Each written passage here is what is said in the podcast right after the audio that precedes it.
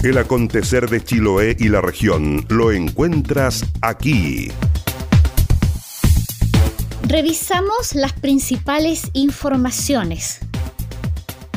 Del total de personas contagiadas en la región de los lagos que superaron las 200, hay 43 hospitalizados, 12 en la unidad de cuidados intensivos con ventilación mecánica y 3 de ellos en riesgo vital. En cuanto al trabajo que se ha hecho en las distintas aduanas, se han recolectado 25.000 declaraciones de salud que están asociadas a personas controladas.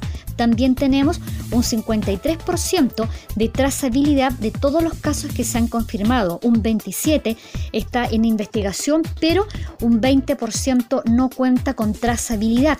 Esto quiere decir que estamos frente a la circulación del virus, detalló la Seremi de Salud Scarlett Moll.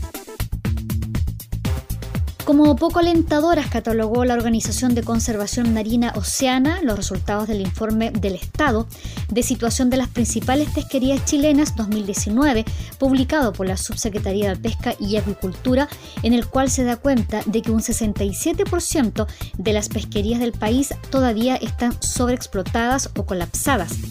Si bien la subpesca resaltó las mejorías arrojadas por algunas especies, desde la ONG apuntaron a que es preocupante que recursos emblemáticos como la merluza común no hayan evidenciado ninguna mejora significativa en su estatus desde el año 2012.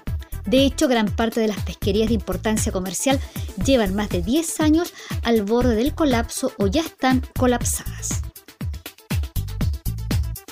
La Seremi de Salud confirma dos nuevos casos de COVID-19 en Aysén.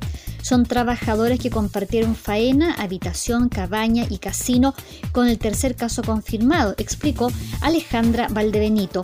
La autoridad sanitaria indicó que están trabajando junto a las autoridades de la región de los lagos para evacuar a la totalidad de los trabajadores de las empresas involucradas.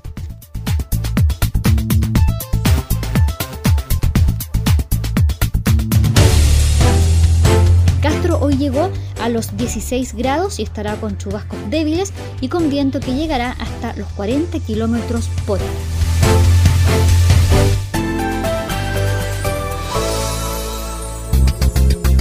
Las noticias también se leen en www.enlanoticia.cl.